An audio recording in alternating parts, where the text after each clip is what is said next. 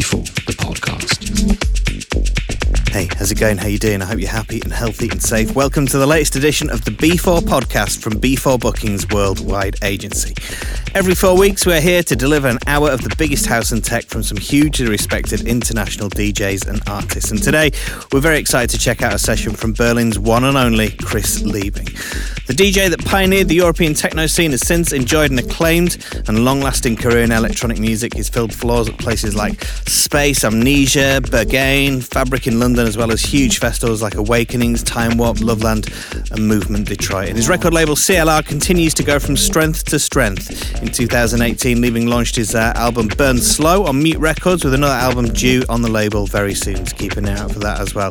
If you do get any time, make sure you check out his latest venture, his masterclass, My DJ Techniques and Vision of Techno on Aulart. That's uh, an online educational platform offering masterclasses and live courses from some world renowned producers. Really exciting stuff, and that's available to pre order now with 20% off. As a fiercely talented artist, it's easy to see why Liebing remains at the forefront of the techno scene. So, here for the next hour, taking over the B4 podcast for B4 Bookings Worldwide Agency, is the incredible Chris Liebing. B4, the podcast.